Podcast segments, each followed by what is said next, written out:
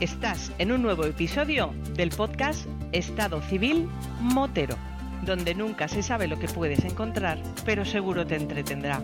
Así que ponte cómodo, ponte cómoda y disfruta de este episodio.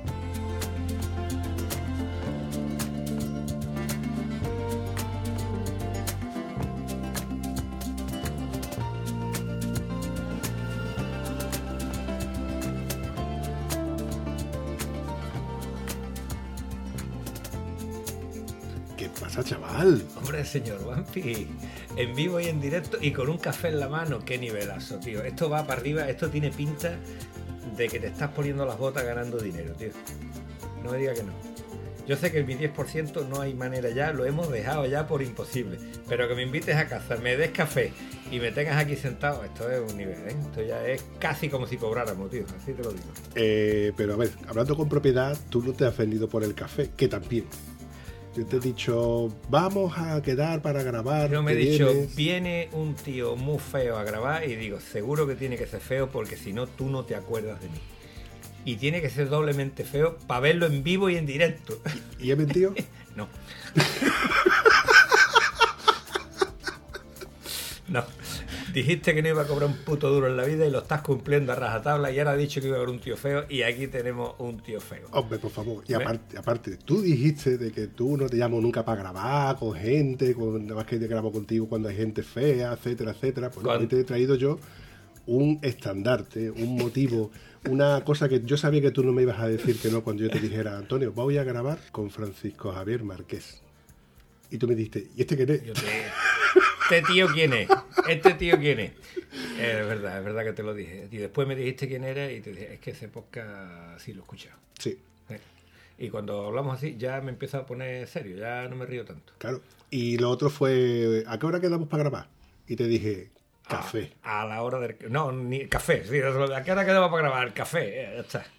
Yo, yo pensaba que me iba a contestar del tipo, pues, ya me has engañado, ya me has convencido, ya me has liado, ¿no?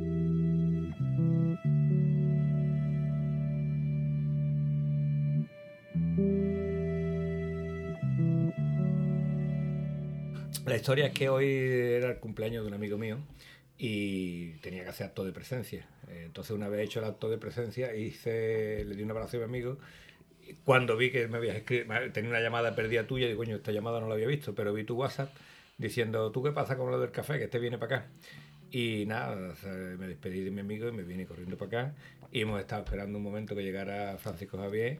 Y bueno, eh, se merece un aplauso, pero con fuegos artificiales y pum pum pum y cosas de esas, ¿no? Además, tienes toda la razón. Yo cuando le he visto llegar por, eh, por la avenida eh, con, con la moto, que ahora nos lo va a contar, era para haberle echado cohete y, y- y aplaudirlo porque... Lo, lo estábamos aplaudiendo, le estábamos silbando, le estábamos gritando, pero él, como está acostumbrado a viajar entre multitud y que la gente lo aclamen, pues entonces prácticamente ha pasado desapercibido.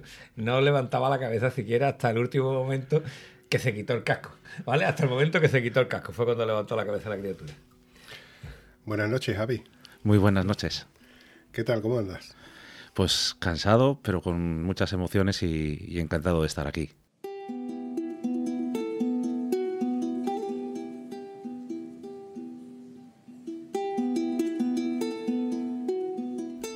Que te tenía ganas, tío. Te tenía ganas porque desde que me comentaste de este proyecto que tenías en mente y ya vi que le diste forma, que estuvimos hablando de los neumáticos a la moto, que etcétera, etcétera. Yo ya veía la- la fecha cada vez más cerca y digo, a ver si, a ver si, a ver si. Y por fin, por fin tengo aquí delante mía a, a Javi. Llegó, llegó. Hablamos allá hace casi, casi un año de que tenía que visitarte y mira la que hemos liado para, para hacerlo. Que por cierto, al final se ha cumplido mi profecía. Vas a dormir en el sofá. Sí, sí, sí, sí. Ya lo hemos dicho que como, como Ana no me deja dormir en el sofá, tú tenías que hacerlo como sería. Tú no sabes esa historia. No, se me la he perdido. entre a ver evidentemente como la historia de que, que- que nos lleva a ese episodio fue una historia una historia que realmente pues no es graciosa pero entre risas y bromas mías pues yo le decía a su señora a Ana que digo que yo, no la arregles más, que al final vas a terminar durmiendo en el sofá. Al final había conseguido que duerma en el sofá, porque su mujer le pinchaba, él también esquivaba la falda como fuera, y yo le decía, no, échame la culpa a mí, en un momento dado, si duerme en el sofá es culpa, es culpa del vampi. Y mira por dónde va a dormir el sofá. del vampi. También hay que decir que el sofá es categórico, ¿vale? No, no lo está echando a un mal sitio si lo deja dormir en el sofá. De hecho, cuando mi famosa costilla hizo cracks, que a ti ya se te ha olvidado, a mí aún no, ¿vale? Me llevé durmiendo en el, mi maravilloso cheslong. Una. No, no, mentira, en el cheslong no. En el otro lado, que es un sillón eléctrico que se mueve para arriba y para abajo. Y la verdad que levantarme y sentarme de un sillón normal era tarea imposible, vamos, dolorosa hasta más no poder. Así que mi maravilloso cheslong, que nada más que usaba mi padre los días que viene en la comida de Reyes que comimos en casa, fue el que me alargó, vamos, por lo menos me quitó la agonía de la puñetera costilla durante una semana. ¿Qué digo yo? Que te convertiste en un señor mayor. Sí, sí, sí, en aquel momento me convertí en un señor mayor, gracias a... Eh, ¿Cómo era la palabra? Luis Mi, ¿no era? Luis Mi, sí, pero ahora no me acuerdo lo que le dije. Señor mayor. No me acuerdo, tío, se me ha ido. Es que, eh, es que estoy mayor. Es que estoy mayor, se me ha ido. no, ya, ya, ya lo pongo en pie. Yo, imagínate el cuadro, tirado el suelo después de haber dado un costillazo tremendo y el Luis me llamando a 112. Y bueno, y se ha caído tal y cual, pero se ha caído un chaval, un chico se ha caído con ustedes y dice, chico no, un señor mayor. Y yo estaba en el suelo, la que estaba al lado, gandiéndome era una chica que era enfermera, se había puesto, mira, estoy aquí, lo que te haga falta, no te preocupes, tal y cual. No, no, no, estoy ahí. El vampi aquí al lado mío un señor mayor y miro, Luismi, tu puta madre. El pobre hombre con los nervios le preguntaron por teléfono de 112 que si qué persona qué edad tenía y dice, bueno, pues no sé, un señor mayor. Pues el señor mayor ya cumplió 60, ¿vale? Entonces tenía 57 o 58, pero bueno, ya tengo esos 60. Todavía no lo éramos.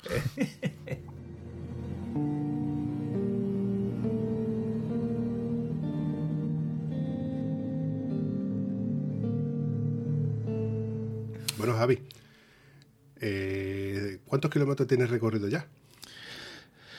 Pues en, este proyecto, desde que, fui a buscar la moto a Barcelona, algo más de 5.000 kilómetros, que fue el 16 de diciembre. Madre mía. ¿Y todavía te quedan aproximadamente? Unos 4.000 kilómetros por, por recorrer. Con, con, la moto, que es una moto especial. Es una moto con historia. Eh, mucha gente me llamó loco por, por decir, ¿estás seguro de que va, quieres hacer esta vuelta y este proyecto con, con esta moto? Y al final dije, oye, mira, es una ilusión, es, es, una moto con historia, quiero escribir historia también con ella y por eso estamos con Supernova aquí. Volviendo a los inicios, yo quisiera que tú nos contaras eh, cómo empieza el proyecto. El proyecto empieza a través de, de tu hija Zoe. Sí, mi hija Zoe padece una enfermedad genética que se llama síndrome de Noonan y y bueno, pues eh, los 10 meses de, baja que he estado por la artrosis en la espalda, pues han hecho el que es muchas horas en casa comiéndome la cabeza, qué puedo hacer, qué puedo hacer, qué puedo, a qué puedo dedicar mi, tiempo. Y en cuanto cogí el alta de, de, la espalda, cogí la moto, empecé a andar y quise juntar esas dos cosas, la moto, la enfermedad de, mi hija y qué puedo hacer para, para que las dos vayan juntas. De, la mano y, realmente la, moto sea un vínculo para poder aportar algo a la, a la, enfermedad, a esas enfermedades raras. Entonces la idea surgió de, de bueno, pues hay mucha gente viajando, eh, apoyados por, por, un montón de grupos moteros, de, asociaciones moteras, dando, dando visibilidad a, a enfermedades, a, también a, problemas de, gente con necesidades y digo, ¿y por qué no lo puedo hacer yo? Yo como padre de, una niña afectada de una enfermedad, digo, eso es, eso es lo que, ese es, ese es mi, mi plantar plantearme esa, esa, idea de poder viajar con, con, la moto, hablar de la enfermedad y apoyar proyectos y ayudar a la gente con enfermedades raras o con necesidades. Y cuando te planteas y le dices a tu, a tu mujer, cada cual yo conozco y evidentemente la aprecio, pero por otro lado yo espero no encontrarme con ella porque seguro que tiramos algún que otro trasto. Pero cuando tú le dices, puedo hacer esto, que le das forma y lo ves y lo enfocas, no, la, idea me surgió en la cabeza y yo todavía no había hablado con nadie ni nada y, lo primero que le hice fue pedir permiso. Más que nada fue decirle, Ana, ¿qué te parece si, cojo la moto y me doy una vuelta a España y doy visibilidad a la enfermedad de la niña? Y ya ni se lo pensó, dijo, adelante.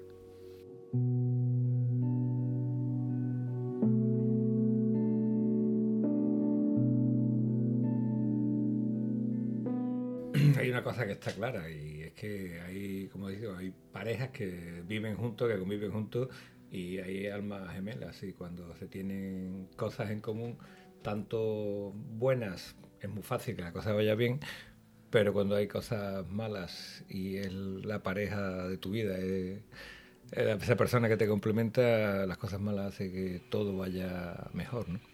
Entonces, amigo mío, eres un hombre con mucha suerte. No, sí, sí, en ese aspecto he sido graciado. Recordando aquel episodio que tú y yo grabamos ya en su día, eh, que vinimos gracias a Toño de Moteros del Norte, empezamos el episodio eh, desde... En Santander.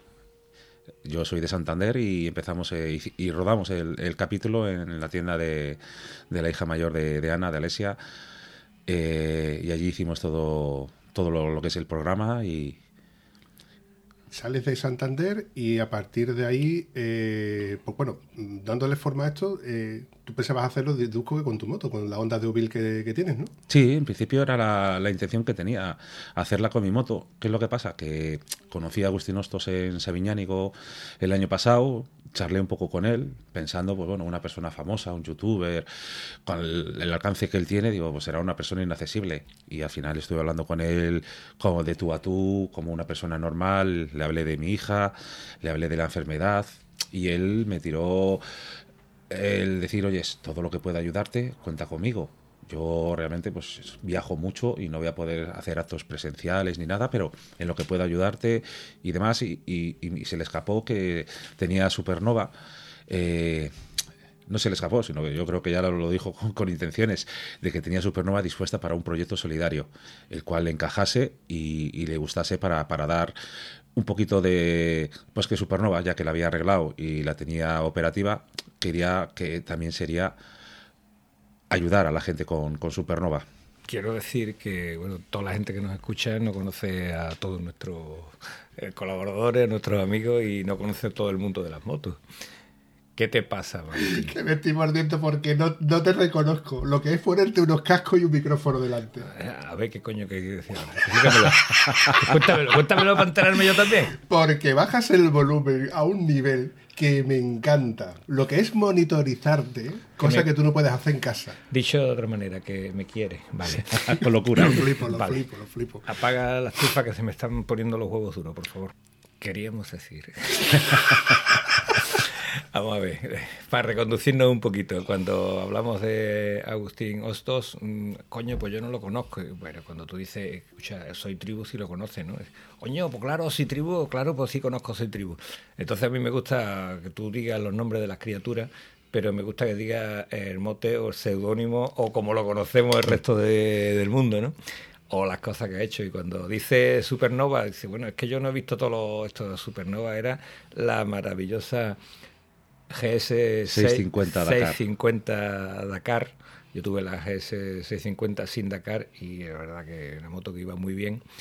Pero Agustín la ha dado fuerte y flojo, ¿eh? Sí, sí, la ha dado caña, la ha dado caña. Aparte que ese episodio, yo veo pocos episodios, no veo todo lo que quisiera, pero ese episodio de la reconstrucción de la supernova, mm, como se dice, esta la voy a arreglar por mis cojones que la voy a arreglar, porque nadie se hubiera entretenido en arreglar aquella moto pero claro, era Agustín, eh, tenía el equipo detrás y si las motos, los que creemos que las motos tienen un poquito de alma por alguna parte, eh, se la ponemos. Y en este caso mm, la tiene y además lo está demostrando haciendo una buena labor después de haber hecho casi casi una vuelta al mundo. No sé si terminó la vuelta al mundo con esta moto. No, no, él todavía sigue con su proyecto Soy Tribu. esta, esta moto la trajo a España para, para arreglarla. Todo de me imagino que desde su bolsillo, porque BMW le, ofreció la ayuda o para una moto nueva o para arreglar Supernova. Me imagino que haya recibido ayuda de, sus colaboradores, pero de las grandes personas que, él ha debido encontrar en, su camino y en su proyecto.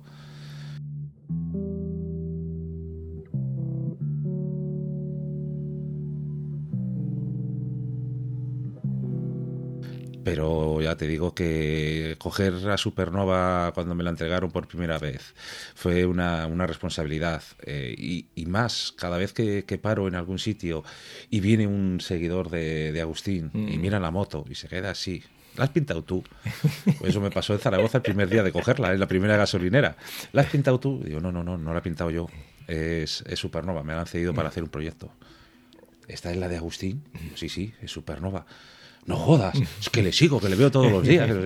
Y eso es constantemente cada vez que, llego a una ciudad. Ahora mismo con, con mi proyecto voy dando charlas en sedes de, de motoristas y asociaciones moteras y empresas dedicadas al mundo de la moto y tiene infinidad de, de seguidores que, que muchos eh, me empiezan a preguntar por él, por la moto. Ay, qué gozada que ver aquí la Supernova. Pues mira qué ilusión me hace. Joder, ¿me dejas tocarla? ¿Me dejas hacer una fotografía con ella? Digo, sí, sí, si quieres súbete y hazte la fotografía subido, que, que no es... Date cuenta que lo primero que ha hecho Antonio cuando has llegado a hacerse su foto con la respectiva foto de, de- de- de- de comparar una moto con otra. Dos motos con historia, ¿eh? Ojo, dos motos con historia. La he puesto al lado de la mía porque digo, seguramente que mi moto le aportará algo al chico este. Entonces ha sido solamente por generosidad. Y porque no estaba la mía de por medio. Y por vacilar de la foto con la gente grande que yo me hago. Que la tuya no te la has traído. Tonto que eres tonto. Bueno, convences a Agustín o Agustín se deja convencer, te, te cede la moto y tú tienes que ir a buscarla desde Cantabria hasta Hasta Barcelona, a Barcelona Premium, que está en el concesionario de BMW de allí. y te pegas un viajecito hasta la vuelta a, Cantabria. Sí, sí, damos, damos un paseíto de 800 kilómetros con, con Supernova hasta Cantabria y aprovechamos a visitar gente que, eh, que tengo que, que visitar en este proyecto para conocerles y, claro, darles las gracias antes de, de llegar y saber un poquito y conocerles. Porque este proyecto que estoy realizando yo, que es dar una vuelta a España con la moto, para dar visibilidad a la enfermedad de, de Zoe, lo he realizado desde casa mediante Facebook, mediante eh, mensajes, correos electrónicos, todo tipo de seguir las redes sociales y, realmente me ha pues se me ha quedado este viaje de 22 días pequeño pequeño por la, la cantidad de gente que se ha involucrado y se ha volcado con mi proyecto.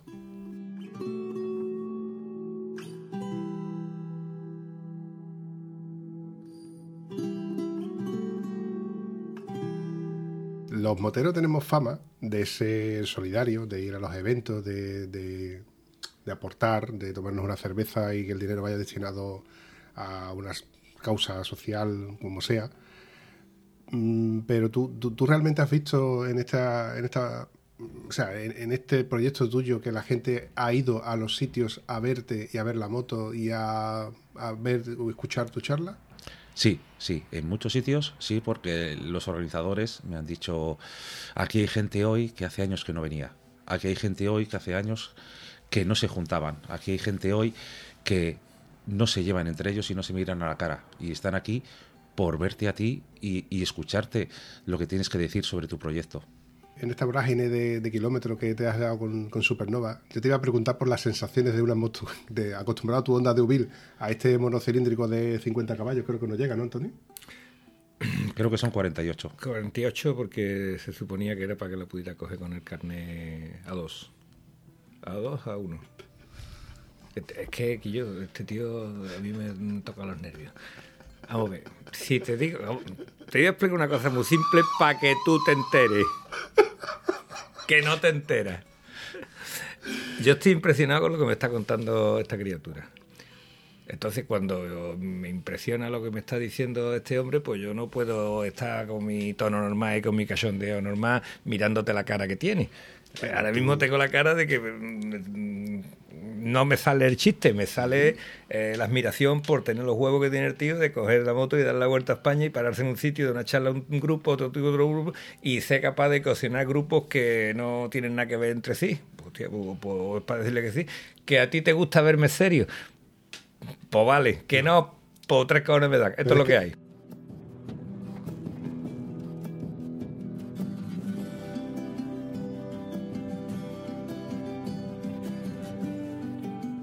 La pregunta era porque cuando me dijiste que ibas a hacer eh, este viaje con esta moto monocilíndrica, eh, a ver, hace poco sabemos que, que, hay gente que lo está haciendo con 125, que cualquier moto es válida, solamente tienes que adaptarla a tus necesidades, pero yo sé que tú eres una persona de cierta envergadura, la de Ubil es una moto que era una moto casi perfecta para hacer viajes, pero la Dakar no la veía yo como para que tú te pegaras un paseo. Entonces yo lo que te iba a preguntar, que, ¿qué tipos de sensaciones son las de conducir con una moto de este calibre?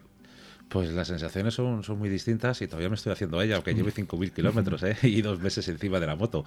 Todavía me estoy haciendo ella porque eh, la forma de conducir es muy diferente. Eh, realmente ella tiene ya 22 años, la moto. y realmente todo eso se nota en la electrónica y eso que mi, que mi moto no tiene gran una gran parte electrónica pero bueno ya simplemente la ves y, y llevarte algún sustillo con ella ya me ha tocado ¿No tiene ABS? no Como la tuya, Antonio. Vale, no vamos a decir que Jesús porque Jesús no quiere que digamos su nombre en antena, pero ¿a quién se le ocurre comprarse una moto sin ABS, coño, una moto nueva? Es que no tiene ABS, bueno, pues vale, pues sin ABS. Los que sabemos conducir no necesitamos ABS. Yo, como no sé conducir, frené y me pegué una hostia delante del coche. No lo toqué al coche, ¿vale? Pero la hostia me la pegué en el suelo por no tener ABS. Bueno, vale. En fin, que a mí me gustan las motos o sea, me gusta poco la electrónica, pero si la tiene mm, y te ayuda, con que te ayude una vez, es un costalazo menos. no, sí, sí, en, ese, en ese aspecto, pues, pues lo típico, eh, coges la moto, ruedas de tacos, suelo mojado, no te acuerdas que no tenía ABS, llegas a una curva, empiezas a frenar y ves que eso empieza a derrapar por todos los lados. Y a sonar como una, a chirriar por, y dices, ay madre, ay madre, ay madre, que ya no me acordaba lo que era, lo que era derrapar con una, con una moto. Mi GS650 ve- tenía ABS, no era la Dakar, tenía ABS y la verdad que se notaba bastante cuando tú tenías que frenar en una curva, te dejaba caer en el pedal trasero que ya se reparte el trabajo. Esta cuando he tenido que frenar en alguna curva y me he pasado, no reparte el trabajo. Te hace una cruzada muy bonita que si el asfalto está en condiciones mínimas, cosa que no suele pasar, pues cuando tú sueltas el freno la moto se endereza otra vez pero dos veces no se ha enderezado, ¿vale? Y no es bonito, no es bonito cuando dice, bueno, se ha ido, pero ahora se agarra. No, no, ya no agarra más, ya se fue.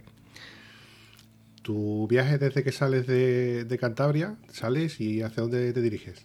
Mi primer destino fue, Asturias. Fui a Gijón, a la sede de Mocay, que es una asociación motera que ayuda al abuso infantil, al bullying y demás. Y, y de ahí me marché acompañado por, esta asociación y, moteros de allí de Asturias, conocidos, a, la tienda Ulet Pasión Motera a dar mi primera charla. De ahí bajamos a, Valladolid, a la sede de Alas MC, donde también el recibimiento fue inmenso. De, de ahí estuve un fin de semana en Madrid, eh, acogido por Bikes por la ELA. Además, eh, fue, fue digno de, admirar la forma de circular, el que te, digan, ahora mismo hay 40 motos circulando por, por Madrid, todos, todos acompañándote a ti a un lugar para dar la charla.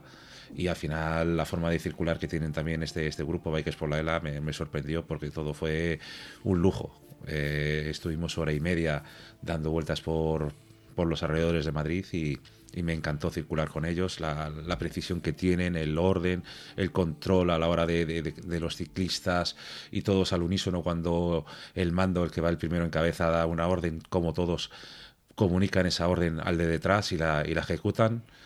Realmente me, me- me gustó mucho eh, esa forma de circular y hacer las cosas. Sigues a, de Madrid y hacia dónde vas. De Madrid eh, bajo a Jaén. A Jaén es- Ahí te pegaste una kilometrada buena.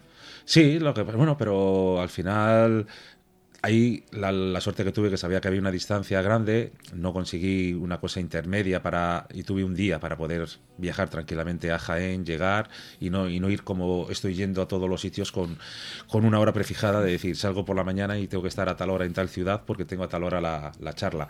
Eh, mi viaje a partir de ahora es, es así, porque de aquí mañana he quedado con con Bon Rider, que tendré que concretar la, la hora para su canal de YouTube. Eh, después llegaré, eh, haré noche por el camino porque el lunes tengo que estar en Murcia, el martes en Alicante, el miércoles en, en Valencia, el jueves en Barcelona. El viernes tengo unas cuantas entrevistas de, de prensa y radio, igual que también en Valencia. Tengo una por la mañana y otra charla por la noche.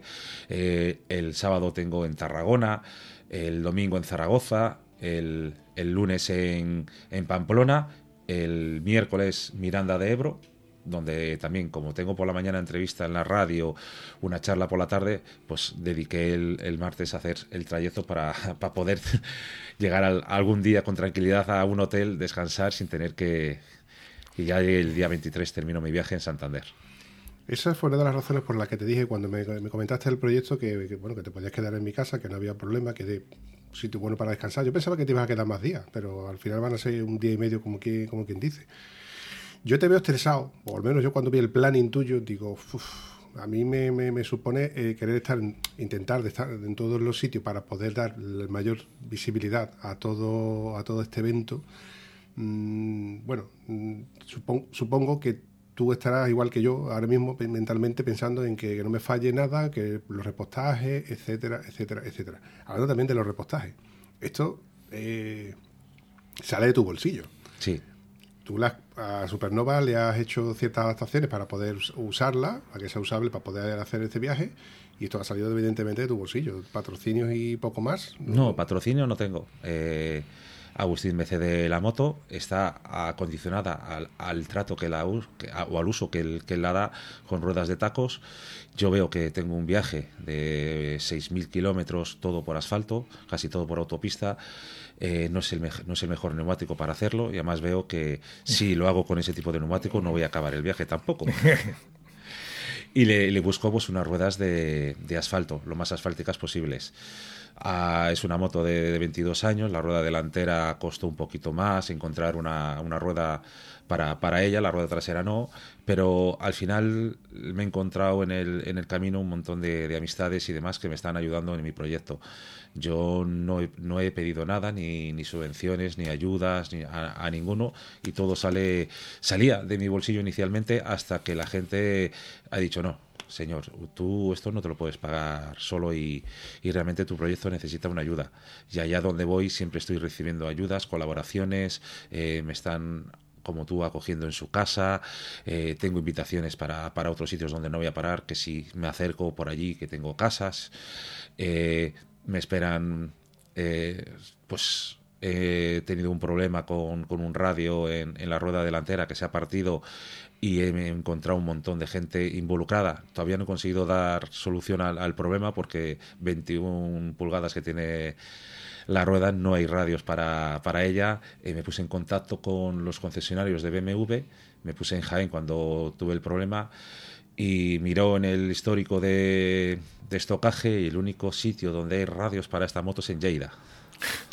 Mira, te coges relativamente cerca, digo relativo, entre comillas. Sí, cuando llegué a Barcelona, si no he conseguido dar solución al problema antes, porque tengo unos, eh, los que me están organizando lo de Murcia, están manos a la obra con buscando este radio, porque ellos eh, es un grupo, Run Run Clásicas, entonces tienen gente que hace radios a medida, que radian la moto, entonces se han puesto manos a la obra a ver si consiguen eh, darme solución. Luego, en, durante el viaje, yendo de taller en taller, pues me han ido diciendo, veo ese kit de arrastre que no te, que no te va a llegar a todo el viaje. Y, hemos tenido que cambiar el kit de arrastre. También en Jaén, el concesionario y Pedro la Arcilla han puesto todo de su mano y, y esto es lo que, lo que estoy consiguiendo. Eh, no he tenido que pagar un solo duro por, por el kit de arrastre. Eh, y eso es lo que me voy encontrando en el día a día. Me están ayudando mucho. Bueno, al menos en la parte que nosotros podamos aportar, eh, en mi caso, por ejemplo, darte visibilidad a, tu proyecto, que, por cierto, volviendo a él, ¿dónde podemos encontrar información sobre la asociación? Bien, eh, la asociación Síndrome de Nunan hay una a nivel nacional y luego tenemos en diferentes comunidades eh, esas asociaciones. Entonces, yo lo que, lo que digo es que, cada uno en su comunidad eh, apoye a una asociación. Yo no voy a ir a Madrid a pedir dinero para llevármelo a Cantabria. Entonces, en Madrid, lo que es la propuesta que hago es, doy visibilidad a una enfermedad rara, hablo de enfermedades raras y lo que quiero es que, que sea un proyecto para poder ayudar a quien lo necesite y ahí estaré yo. No, no quiero recaudar un dinero para llevármelo a alguna asociación en concreto. Algún evento se realizará con alguna asociación en concreto, pero no tiene por qué ser la padencia que tiene, que tiene mi hija. O mi hija mayor, que tiene otro tipo de, enfermedad genética también y, y considerada rara. Entonces, como yo veo que, en mi caso, dos niñas, dos, dos, dos enfermedades raras, eh, lo que busco es ayudar a quien lo necesite y a la asociación que lo necesite. Y por eso estoy dispuesto a, escuchar a, de donde se me llame de la comunidad y ayudar allí donde, donde pueda.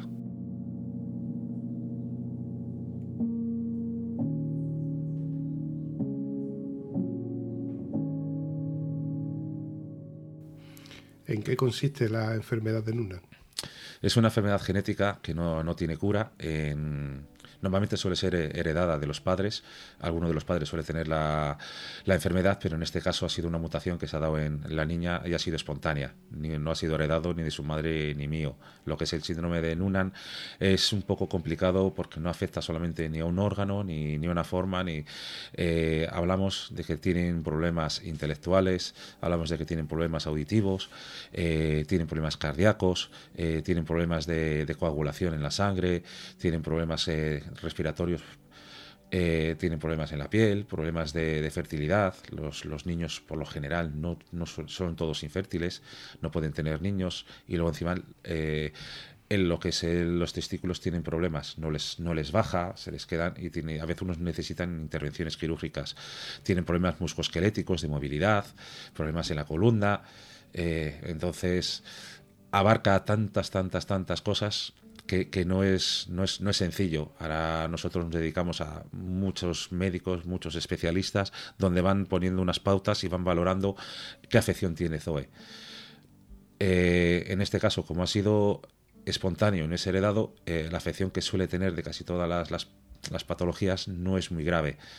Pero cada paciente es un mundo diferente y, y no se puede decir va a tener esto, va a tener lo otro o deja de tener este problema. Eso es lo que te iba a comentar. Eh, con Zoe tiene cuatro años, eh, estamos en febrero de 2023, quiero recordar de que hace poco cumplió los cuatro añitos. Sí, el lunes día 6. Y os lo diagnosticaron con un año aproximadamente, ¿no? A los nueve meses ya hubo un médico que vio unos rasgos físicos en Zoe más las patologías que ya traía desde ya en el, en el vientre de la madre, ya en una ecografía ya nos dijeron que tenía una estenosis pulmonar y un engrosamiento de las carótidas. Eso derivó a que nos mandaran a especialistas a que la fueran mirando y, y vigilando el problema cardíaco y demás. ¿Qué es lo que pasó? Llegó a los nueve meses un médico que vio unos rasgos físicos en la niña que son una frente más prominente, los ojos más separados de lo normal, eh, los párpados caídos, las orejas un poquito más bajas y con los lóbulos de diferente forma, el cuello mm, más pequeño de, lo normal, eh, los pezones eh, más separados, una descompensación, la levantaba los brazos y claro, yo decía, ¿qué la está haciendo? Y si yo la veo normal. Dice, no, no, tiene una descompensación del tamaño de los brazos con el cuerpo. Mínima, pero, pero ellos sí que se dan cuenta de, esos problemas. Y nos dijo, mira, todos los rasgos físicos de la niña es que tiene esta enfermedad, pero solamente se puede saber si se tiene esta enfermedad con un estudio genético. La vamos a mandar a, hacer este estudio genético y os comunicaremos el resultado. Y a los 13 meses nos dijeron que, que tenía la enfermedad. Y a raíz de ahí se te caen los palos de sombrado. Al final es, es duro, es duro cuando te dicen que tu hijo padece una enfermedad que no tiene cura y, todo lo que vas descubriendo pues no es nada bueno. Eh, me pasó con, mi primera hija y esa todavía fue un palo mayor porque a la hora y media de, nacer estaba en el quirófano. Venía con una obstrucción intestinal. Entonces el, el, el hilo miconial pues eh, había que intervenir porque no bueno, esa obstrucción intestinal nada más que se podía solucionar con una intervención quirúrgica. Y nos dijeron, existe tres causas que producen este problema en los niños y una de ellas es fibrosis quística. En este caso, eh, nos dijeron es lo peor que le puede suceder a la niña y, por desgracia, fue lo que nos diagnosticaron. En, ese caso sí que es heredado de, de, mí y de su madre, porque nosotros somos portadores de la enfermedad no afectados. Y se dio la casualidad de que los dos genes defectuosos se dieron en la niña.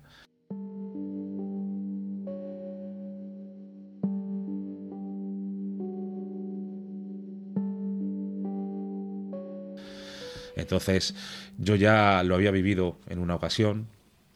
Ana no lo vivió de la misma manera que yo porque ahora ya fue un palo muy gordo porque lo primero que dijo el médico que normalmente esto se da en niños o en personas rubias y con ojos claros.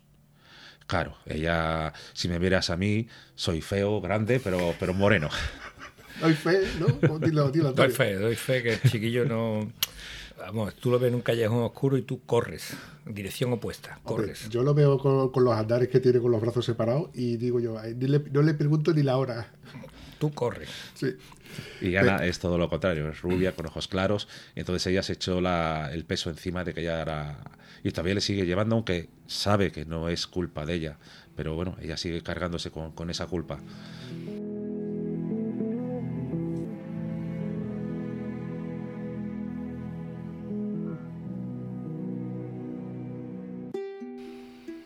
¿Cómo es el día a día de, Zoe? Pues realmente, a ver, yo la veo una niña encantadora, es cariñosa, no para quieta, eh, corre, salta, baila, es incansable, eh, está propuesta para TDAH, o sea, que es una auténtica locura, incansable y, para mí, pues bueno, pues es, sigue siendo un encanto. ¿Tiene un problema? Sí, pero lo cual esta enfermedad no creo que la cause un, déficit, ni, como no es degenerativa, lo que tiene, lo tiene y lo iremos descubriendo con el paso del tiempo. El podcast lo bueno que tiene es que se pueden escuchar los episodios atemporal. Da igual que tú lo estés escuchando ahora en 2023 como pasan dos, tres años. Siempre y cuando le estén guardado en algún servidor o alguna nube se puede escuchar el episodio. Pero a mí me gustaría ver constatado tu viaje, la fotografía, los sitios donde tú has estado, porque, claro, muchos de los sitios que tú has estado los conozco yo. Por ejemplo, Más Gas. Por ejemplo, eh, la Mega y Más con, el, con, Andy. Con Andy. Y con Sergio Suizo. Sí. Entonces, esos sitios, molaría ver la fotografía. Y yo te pregunto, ¿dónde podríamos seguir toda esta trayectoria tuya y todo lo que tú estás haciendo? Pues en una página de, Facebook, que es como se, como se bautiza el proyecto, Rodando con Unan, y en Instagram. Es eh, lo único que ahora de momento manejo, hago y, y donde cuelgo las fotografías, mi ruta y demás. ¿Y te da la vida? No, me lo hace, me lo hace un compañero. Yo le mando las fotografías y le digo, más siempre está diciendo, haz fotografías, haz fotografías. Y digo, que es que yo soy un desastre para hacer fotografías. Luego le mando las fotografías. Bueno, ¿y quién es el que aparece en la fotografía? Digo, buena pregunta. Ahora, ahora, voy a ver yo si me acuerdo de quién aparece en la fotografía. Muy bien dicho, muy bien dicho. te lo digo porque es a mí. Y yo con la edición del podcast, luego cuando salgo el episodio y digo, hostia, este episodio iba con una fotografía que iban en Instagram a colación de este episodio y luego no me acuerdo. Y lo escucho lo mejor episodio dos semanas después y digo, hostia, que yo tengo ahí las fotografías y el vídeo que iba con este foto y este vídeo y al final me acuerdo yo más tarde. Pero es eso, tío, el estar en las redes sociales a la misma vez de que estás tú poniendo, eh, haciendo kilómetros, etcétera, etcétera. Tiene que ser tú, a mí me falta brazo. Claro.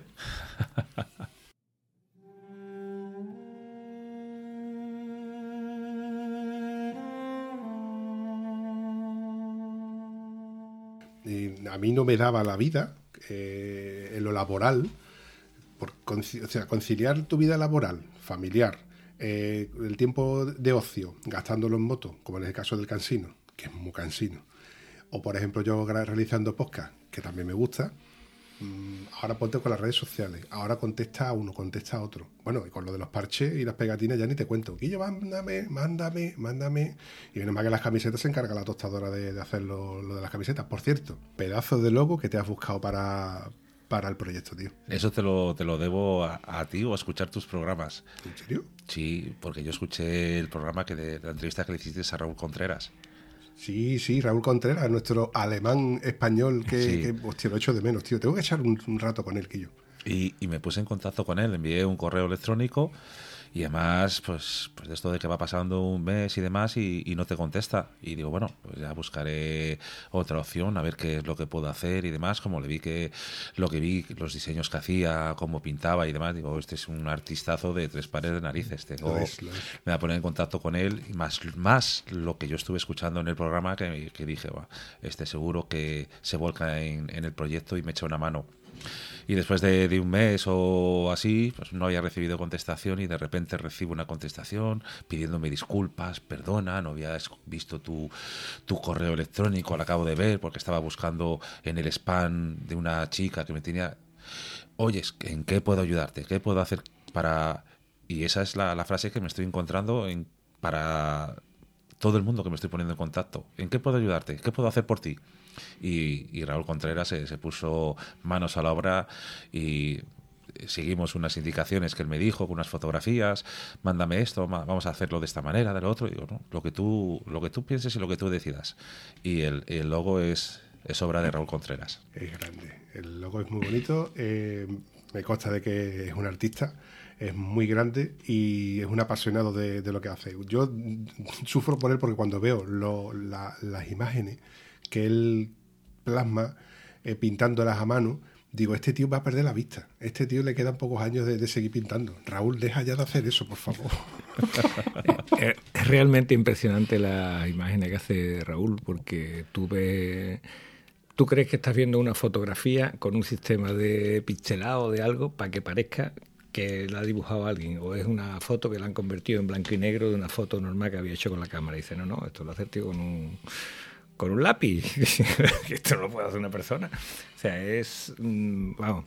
La Son imágenes. Sí, sí, sí. En blanco y negro, de negro sobre blanco. O sea, sobre un fondo negro. Tú imagínate la pantalla de tu televisión negra y ahora coge con un pincel y milimétricamente te dibuja la imagen que tú quieras. Pero no en un formato de A4, no, no. En el formato de una pantalla de 50 pulgadas porque lo que te hace es un mural. Impresionante. Es impresionante. Impresionante, de verdad. Y lo más bonito es que un tío de estas características le diga necesito que me hagas algo y, el tío se, vuelca, se vuelve loco pidiéndote disculpas porque no, no había visto eso que te lo habías dicho con tanta anticipación. Sí, la, primera conversación mm. que tuve con él, eh, pues igual nos llevó hora y media o dos horas hablando. Mm. Estuve con él largo y tendido y las, pocas veces que hemos hablado todo, pues bueno, él desde Alemania y yo desde, desde casa o desde la tienda de, de Alesia, han sido conversaciones de hora y media, dos horas con él siempre. Es una persona que encima te pones a hablar con él y, y es, es encantadora. Me consta, me consta, porque dice, Quillo, es que aquí nada más que hablo con alemanes, para una vez que hablo con un español, ¿a qué te ha pasado? vale, pero aparte de eso, hay una idea y hay un fondo y hay algo que el tío quiere ayudar y se nota que no es hablar por hablar. No, no, no, no. Además, él, cuando hablas con él, ves el trabajo que realiza en Alemania, a qué se dedica y, no solamente es pintor. Mm. Es para, para conocerle y quitarse también el mm. sombrero ante una persona como él. Mm. Bueno, yo os invito a que le echéis un vistazo al Instagram de Raúl Contreras, donde están colgadas todas estas imágenes la verdad es que no tiene desperdicio. Yo se las enseñé, por ejemplo, a Gonzalo y me dice, no me jodas, tío. Digo, fíjate bien, amplíalo, amplíalo. Y son imágenes que tú vas a ver en un teléfono móvil o en la tablet, pero verlas en vivo, expuestas en, como por ejemplo las expuso él en, una exposición de motos en Alemania, tiene que ser una puta pasada. Es que siempre que vamos de viaje con las motos y ves un paisaje fantástico, dices, espérate, voy a hacer una foto aquí. Cuando llegas a casa miras la foto y dices tú, jo, es que no se le parece, es que no le llega, no cabe en el móvil la, imagen que yo estaba viendo allí. Naturalmente, el que está viendo la imagen del móvil está diciendo que yo que es una pasada, es decir, una pasada del móvil. Pero si ves el original, te pasa lo que me pasa a mí, que te quedas allí como para pararte y decir, bueno, párate y no corras tanto y vamos a disfrutar de lo que tenemos. Algo así pasa con, la, con lo que es capaz de hacer este tío.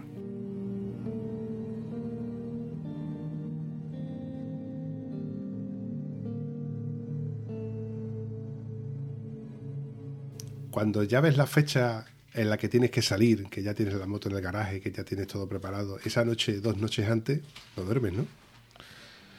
Pues dormir la, noche anterior, nada, te digo que no, no dormí, porque me acosté tarde y eran las 4 de la mañana cuando ya había abierto el ojo y no y encima ese día no sé si se lo barruntaba la peque y a las 5 de la mañana también empezó a dar guerra a ella y ya no hubo forma de, de pegar ojo. Pero pero lo que pasa es que iba viendo que se me llegaba la fecha, que llegaba la fecha y que tenía un montón de cosas que hacer, un montón de cosas que me surgían, y ahora esto, y ahora lo otro.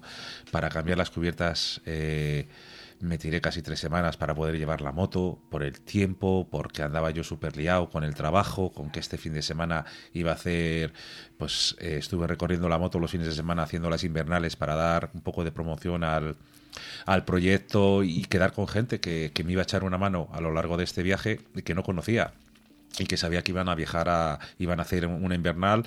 Y digo así por lo menos le conozco antes de llegar que me vean hablamos con la persona ya que vamos a, entablar pues eso una, una relación yo creo que, que, en este proyecto di amistad con un montón de gente.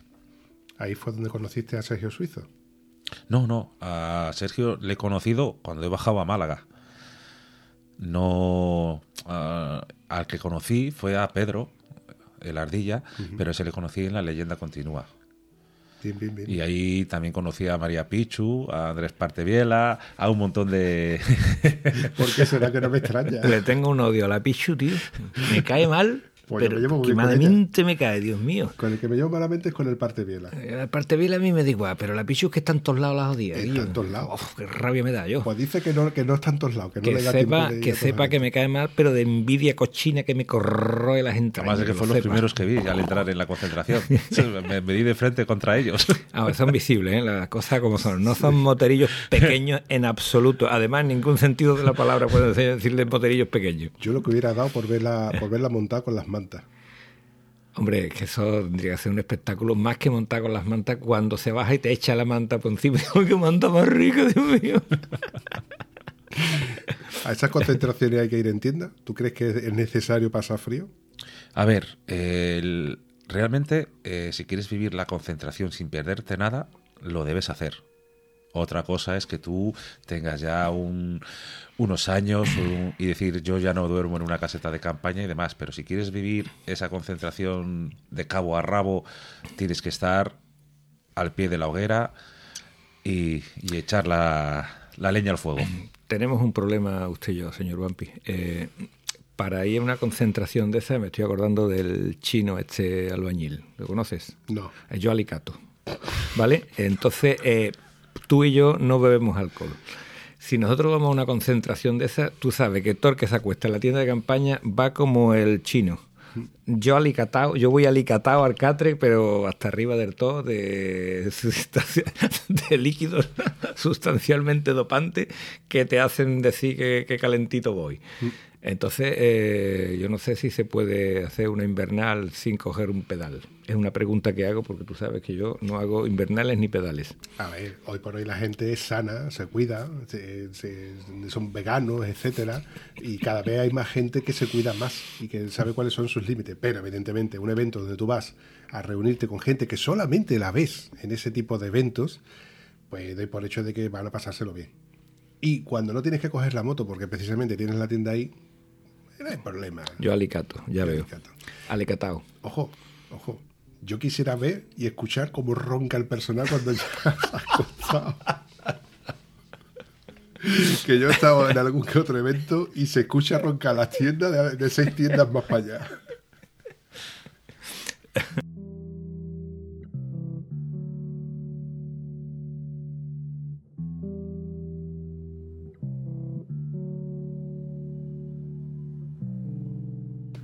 Ahora que estás en el Ecuador, ¿no notas ya que se te, están quedando menos días? ¿Que de aquí a nada está de vuelta? No, todavía, todavía, todavía me queda. Está, estamos a día 11, todavía me quedan, bueno, sí, casi, casi el Ecuador, sí. Pero me queda una tirada muy importante todavía de, hacer de, kilómetros y de, eventos. Y de hecho, viniendo para acá, he tenido una conversación de teléfono con una periodista de, de Valencia para salir en la radio allí. Y pues soy una persona que no le no puede decir que no y menos cuando está realizando este este proyecto. Cuando vas a estar en Valencia, cuando podemos quedar, se va a emitir a las 3 de la tarde el programa, puedes llegar y digo, sin problema. Haré lo posible para estar a las 3 de la tarde en la radio y hacer el programa contigo. Si llegas a haber venido con un día más, mmm, podríamos haber organizado algo con, con Julián, con el enano. Claro porque él, cada vez que ha habido un evento o algo, Maripichu, Julián, dale forma a esto. Y él se ha organizado para. A ver, de hecho, la concentración, la primera concentración de Huelva, que se ha hecho aquí, la ha organizado, entre comillas, la ha organizado él. Él ha sido parte importante del evento. Motero Nubense. Desde, desde aquí te mandamos un saludito y te vas a quedar sin pegatinas. A ver, prestamos atención. La idea inicial era venir más tiempo, un fin de semana completo aquí. Y poder disfrutar, pues eso, como te sigo los podcasts y, y llevo unos cuantos cientos de programas escuchándote, entonces tengo, pues eso, ahora te agradezco el que me presentes aquí al cansino. A que, Verlo en parece menos persona cans- y- a que te parece menos cansino. Pero, Bueno, yo, yo le estoy, re- yo creo, te he reformado un poquito, ¿no? Sí, sí, me, me has puesto en mi sitio. Te he visto y me he quedado firme, ¿vale? Que yo no soy tan cansino. Yo es que mientras que él está lavando la moto, yo me monto en ella, ¿vale? Es una pequeña diferencia que hay. No, no es tampoco. Ahí tenía tanto. que comprobar el 10% para el Garmin que sí La- te dio. Sí, pues el Garmin, ya me he comprado el Garmin y el 10% no. No, no llega. No, no, llega y lo que es peor no va a llegar. Que- tiempo, date tiempo. Eh, lo que te quería decir que dices que te queda mucho, tienes que, vale, sí, de acuerdo, pero planteate una cosa, lo que estás haciendo está muy bien hecho. Un punto primero, tú tienes que dormir diciendo, bueno, he hecho lo que tenía que hacer y lo, creo que lo estás haciendo bastante bien. Y sobre eso, esto es un día a día. No te obsesiones, como No, no, cuando... sí, no es una carrera de fondo que tengo que hacerlo todo en este tiempo. Eh, no, no. tranquilo, uno a uno, ¿vale? Ya, ya tienes aquí un podcast a tu disposición y me consta que no solamente ahora, sino que lo tienes para cada vez que lo quieras, no porque lo diga yo, sino porque tú chasqueas los dedos y el vampiro se le aflojan las piernas, ya te lo digo yo que sí. ¿Es mentira? ¿Cómo se ha autoinvitado el hijo de puta? Él se ha adueñado del podcast y del episodio para decirte Hombre, que- Vampi, Vampi, no me ha adueñado del podcast. Tú sabes que ya la gente me aclaman cuando me ven por la calle y me dicen, ¿tú eres Antonio? Firmo autógrafo, tengo días que voy a firmar autógrafo. Y todavía tiene tu por 10%. un señor famoso. Desde aquí mando un abrazo muy grande. ¿Cómo se llama? ¿Cómo se llama? El capitán Barbosa y el no, general señor, al Barbosa. general Barbosa, que fue el que me identificó. Eh, realmente el capitán Barbosa era el que sí conocía. Pero bueno, fue una anécdota que me encantó, que me saludaron en una tienda de motos, en Motos Garrido. ¿Tú eres Antonio? Yo, sí, vale, pero no me acuerdo de que te conozco. No, no, tú no me conoces, yo te conozco del podcast. Joder, tío, qué famoso soy, tío, qué famoso soy. en fin, claro, de partir de entonces me ha venido todos los contratos que tengo que negar, porque, en fin, en mi club de fan no me da para... para nada, no me da para nada, dejarlo ya. Si hubiera mirado las que matan. ¿Eh? Lo malo es que está súper celoso que no lo ha pasado a él, ¿sabes? Pero qué celoso, ni celoso. ¿De tibia estás yo celoso? Viejo en Kenkle. Está dolido en el alma. No te quiere nadie, Vampi. Celoso yo. No te quiere nadie. ¿Cuántas veces te han dicho, tú eres el vampiro de los podcasts? ¿Quién te lo ha dicho? Raúl Mazuela. Nadie. ¿Quién? Raúl Mazuela. ¿Ese quién es? ¿Eh? ¿Quién es? El de la K1600 en Linares. Me dijo, ¿tú eres el vampi? Digo, sí, yo soy el vampi. Sí, es un detalle, claro. Vamos a un evento que se hace la primera quedada de Estado Civil Motero y tú llegas allí y cuando están todos los que van al evento, dice, tú eres el vampi. Decía, pues claro, cojones, pero que tú vayas por la calle y te digas, hostia, tú eres el vampi, ya eso es distinto. Ahí te lo dejo.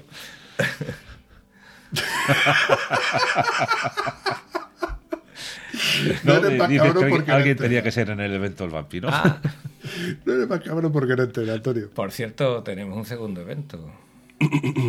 ¿Podrías venir? Ahí te lo dejo. Te coge Te de relativamente piedra. lejos. Te coge relativamente lejos. A ver, relativamente lejos está cerca.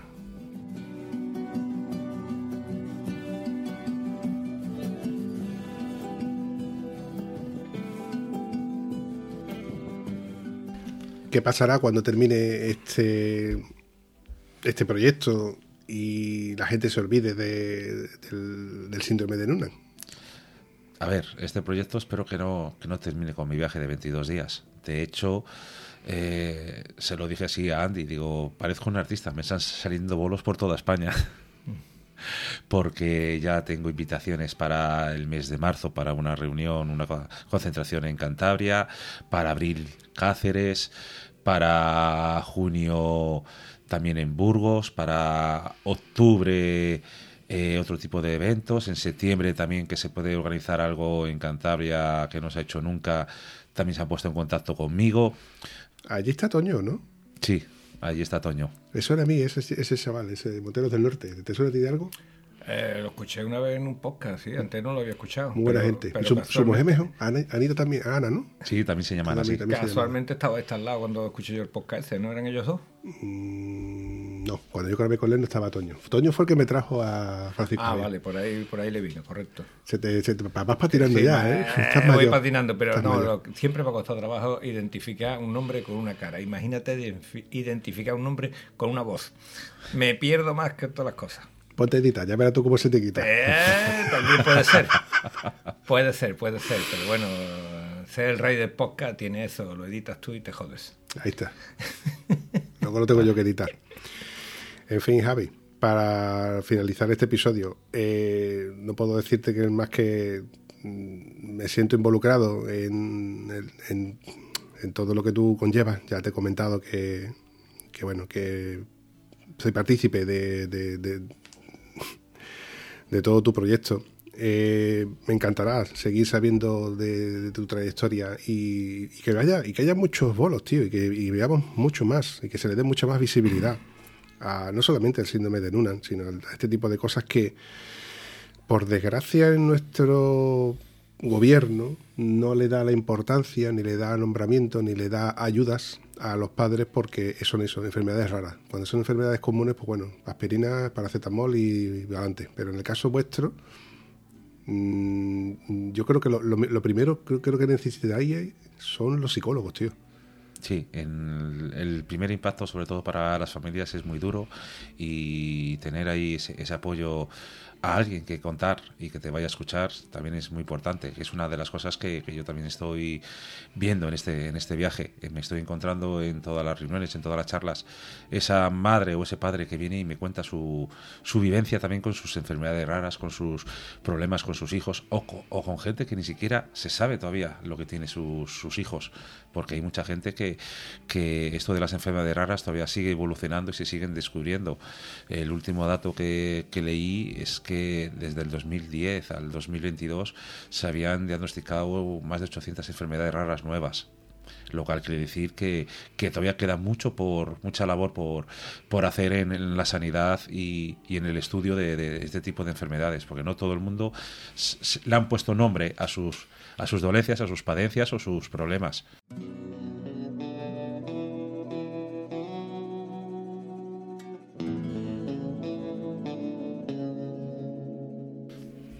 Yo quiero saber una cosa, porque toda esta parte está muy interesante, le damos visibilidad al tema y todo está bien. Pero el que escucha esto y te quiere ayudar, ¿cómo lo hace? De momento no estoy buscando una recaudación. Esto lo hago de como padre de una niña, encantado de hacerlo. Estoy recibiendo mucha ayuda allá donde voy.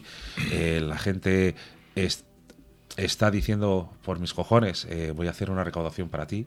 Eh, estoy siendo abrumado por, por la aceptación y que la gente como se está volcando con, con el proyecto. Y todos me dicen, no, no, toma para gasolina, toma para que duermas esta noche, toma para que mañana te tomes una comida a mi salud.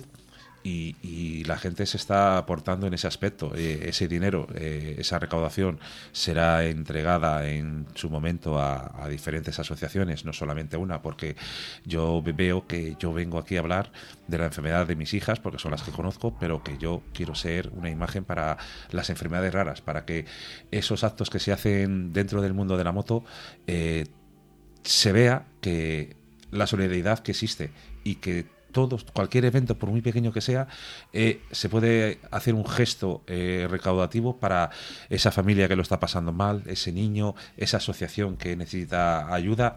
Y yo creo que, que eso es eh, la labor que yo quiero eh, realizar. Y por eso mi proyecto no se va a quedar en una vuelta, ni solamente en un llamamiento, ni una queja de, de 22 días. Yo allá donde vaya a una reunión, ya me han invitado, me han dicho que van a recaudar un dinero y que yo decidiré y a dónde va a ir ese dinero.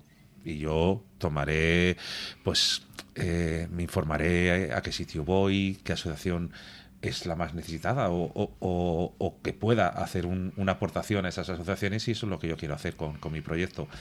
En un futuro, pues para hacer todo esto, pues seguramente tenga que crear un número de cuenta, crear una asociación, crear una fundación o algo. Eso se verá con, con el tiempo. Ahora de momento eh, me estoy dedicando a este viaje, a, a dar esa visibilidad a este tipo de enfermedades raras y en un futuro, pues, pues igual sí, pero voy a necesitar mucha ayuda, porque esto lo estoy haciendo yo solo y, y realmente todo lo que conlleva eh, pues el apoyo de la familia ha sido muy importante, el de un par de amigos que están ahí desinteresadamente también ayudándome y de la gente que, que, me está aportando ese, esa ayuda económica que yo no estoy pidiendo porque yo ya he ahorrado para, para pagarme este viaje y realmente estoy siendo pues bueno abrumado en, casi todos los sitios con las colectas que están haciendo para, para ello. Me parece bastante lógico y creo que, que no hay mejor ocasión que rascarse el bolsillo y en fin ayudarte en lo que te puede ayudar. Que encima hagas esto y diga que no quieres dinero, a mí me choca, porque lamentablemente el dinero es necesario para todo. Cualquiera que tenga un niño en casa sabe lo que come el niño nada más que en pañales.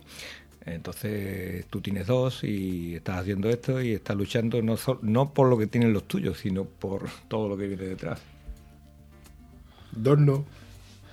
Dos no. ¿Cuántos A ver, yo tengo una hija de una relación anterior. Yo tengo esta hija, Zoe, de mi relación actual. Sí. Pero ella también tiene tres niños. que no van en furgoneta, que van en dos coches. Joder, tío, yo te iba a dar algo, pero ahora mismo no sé si te va a llegar.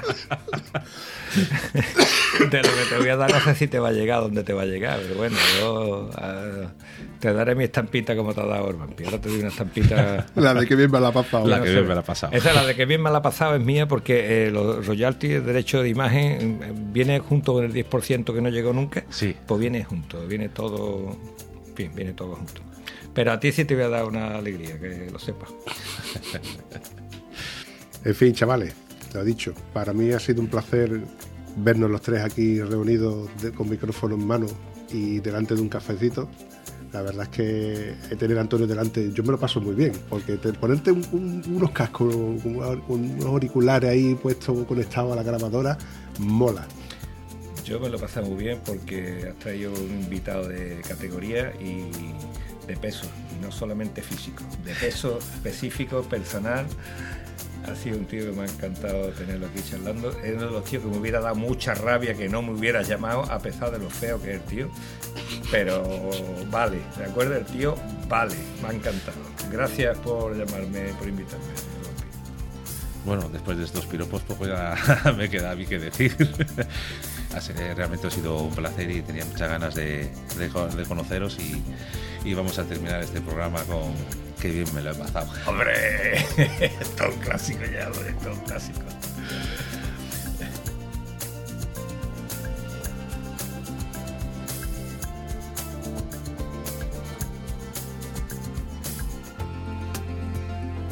Gracias de nuevo por llegar hasta aquí. Si te gusta ese contenido, coméntalo en cualquiera de nuestras redes sociales. Y si además te ha servido de algo, compártelo.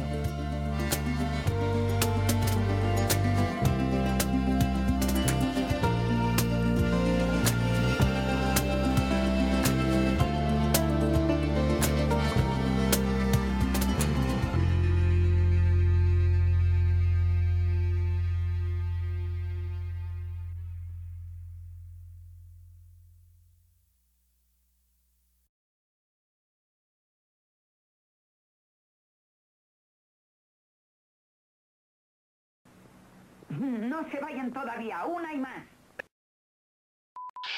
En fin, chavales, para mí ha sido un placer teneros a los tres, perdón. En fin, chavales. En fin, chavales. Vale. ¿Qué? ¿Te vas a reír ahora? es que me he acordado de la felicitación de fin de año. Felicitación de fin de año. Sí, hombre, que tenemos los tres, ¿ves? Una, una felicitación muy fina. Joder, tú lo has visto aquella que dice con los dedos de las manos y los dedos de los pies, la polla y los huevos suman 23. ¡Feliz 2023! Me acuerdo ahora cuando has dicho tú los tres, coño, los tres. No hace falta día. que la ponga, no hace falta que lo ponga. No, por- no lo no ponga que es malísimo. Es malísimo. Es malísimo, no lo vida. Pues yo me estuve riendo de eso no sé cuánto tiempo y mi mujer, ¿de qué te estás riendo? Coño, es que para una felicitación que te pongan esta bordería me parece exagerado. Yo tengo que probar el último que le he escuchado yo a Joaquín, que le dice, pues no que le dice- me dice, vea, cariño, voy a tomar una cervecita, ahora vengo, y me manda un mensaje y me dice, cariño, estoy en casa en 20 minutos. Si tardo más, léelo otra vez. Tengo que probarlo, ¿eh? 20 pruébalo, pero igual te funciona. Igual no. Igual te funciona, igual no. Lo malo sea que cuando lo lea la tercera vez. Mi amigo tenía una técnica cuando se peleaba con la parienta que aprovechaba el mosqueo del viernes para salir solo el sábado. ¿Vale? Entonces cuando llegaba el sábado estaba mosqueada, pero dice, tú vas a seguir así porque puedo salir el domingo. Y entonces al final hacían las paces para salir el domingo. Ya está soltero, claro. Esa técnica no es... Va una vez... Tiene fecha de caducidad. Tiene una fecha de No caducidad tanto. prácticamente inmediata. Pausa. Punto y seguido, mejor dicho. Me calientan las orejas, así que con el punto y seguido. Mete las orejas y le, y le da los cascos que, que no Que calientan. no calientan. Le da los cascos del niño, que son los que no calientan. Puede estar quieto. Mm, me encanta el logo. Por cierto. Por cierto. Por cierto. Corta esta parte, vampi. Te ha costado, ¿no? Encantado. Esta parte, ¿no? que te tropieces tú con el micro, me ha ¿Cómo lo encantado. disfrutas tú, eh? ¿Eh? Ah, lo La disfrutas de bronca que te aguanto el tío. Este, "Ah, que has tocado la mesa, es que has tocado. Toma, que la has tocado tú, cabrón. Tócatela tú solo. tú. La toco yo solo. Ay, ¿Qué quieres? tengo que moverme, tío.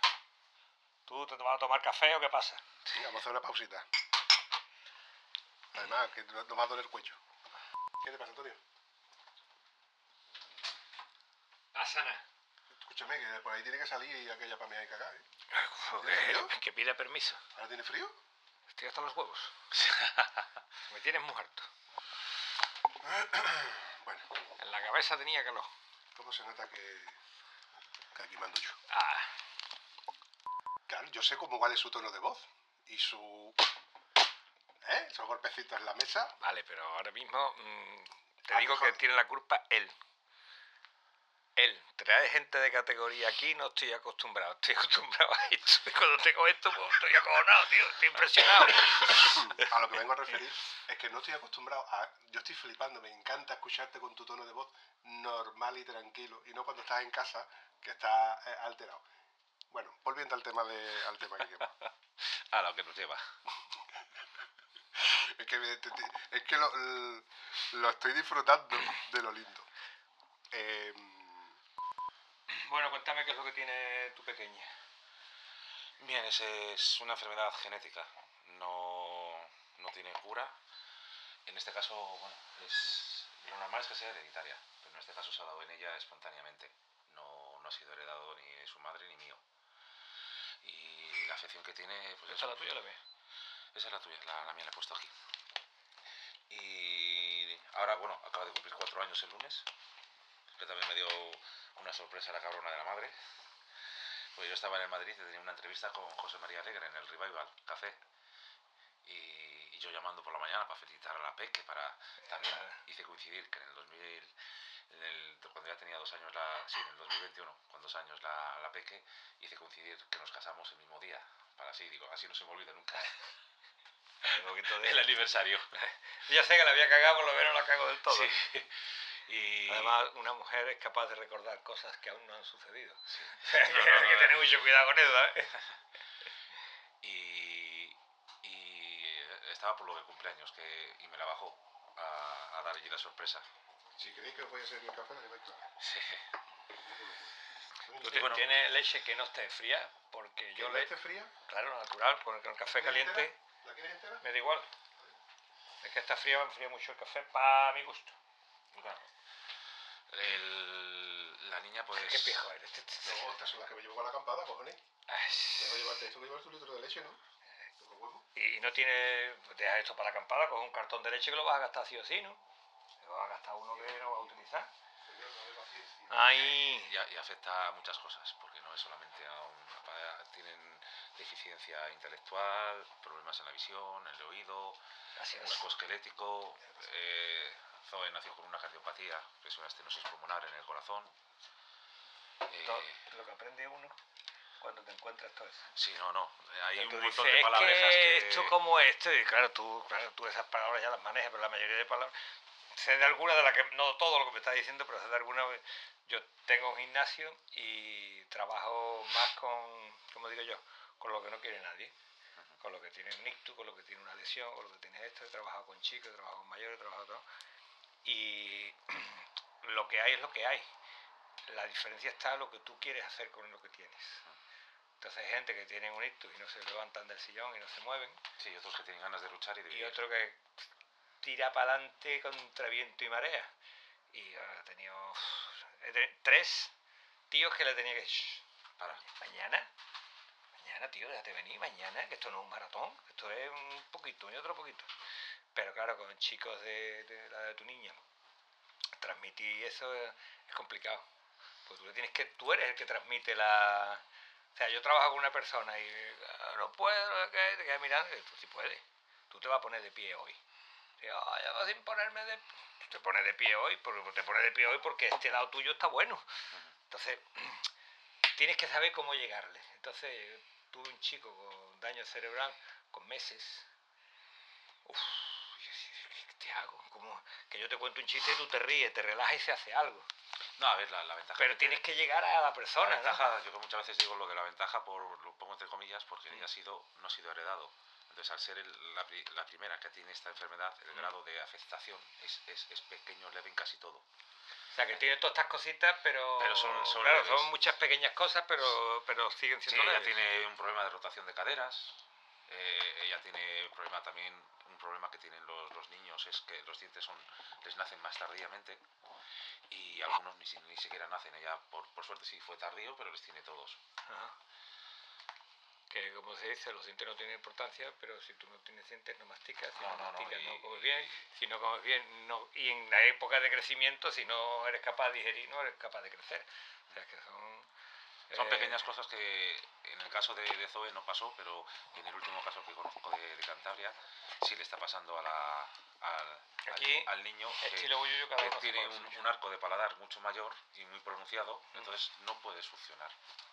Y el chupete tampoco le sacia. Entonces llora, llora, no puede alimentarse porque no sabe No sabe eh, el mamar, no succionar. sabe sí, entonces la madre desesperada, pero bueno, a ver, no sirve de mucha ayuda, pero sí sirve de decir, oye, es que no es problema tuyo. es, es un problema que, va, que acarrea esta enfermedad.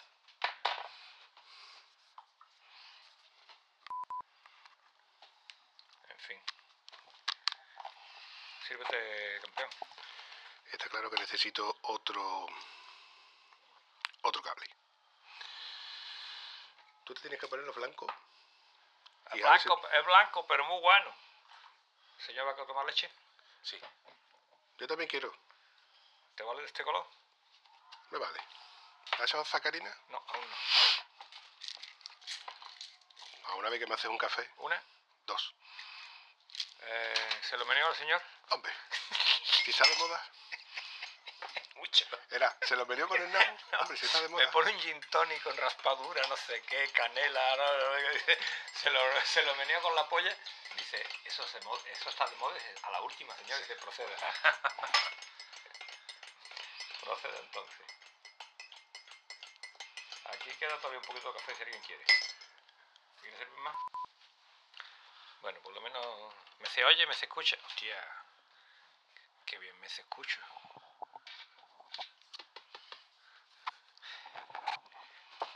Probando. Probando 1, 2, 1, 2. De esta forma, aquí sí te voy a bajar yo a ti. A ti te voy a bajar yo. La- Vamos que sí te voy a bajar. 1, 2, 3, tú eres el 3, con lo cual te hago así. Háblame, Antonio. No quiero. Me niego a hablarte. Por favor, háblame. No quiero. Háblame del Me mar, está marinero. me está El uno. la tarde. Voy a bajarle el 1 un poquito porque está muy alto. Creo que esto ya sería lo suficiente. Sí, vale. Javi, háblame. Hola, buenas. ¿Qué tal te escuchas tú? Así con un poco de... Bastante bien y con eco, sí. Hola, vampi.